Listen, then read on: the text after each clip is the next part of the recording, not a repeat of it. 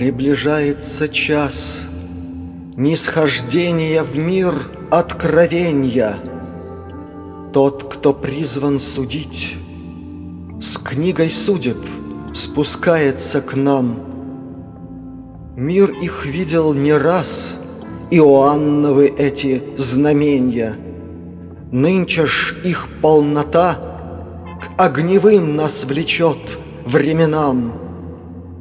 Среди ночи и дня В этом затхлом аду вырождения Торжествует огонь, Громоздя гекатомб этажи. В этом царстве огня Распадаются в прах наважденья, Исчезают, как дым, Суетливой тщеты миражи.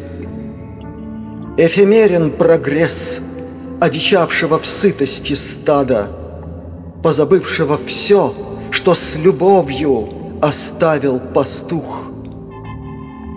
Так вершится процесс Избавления от призраков ада, Что губили земли Драгоценные тело и дух.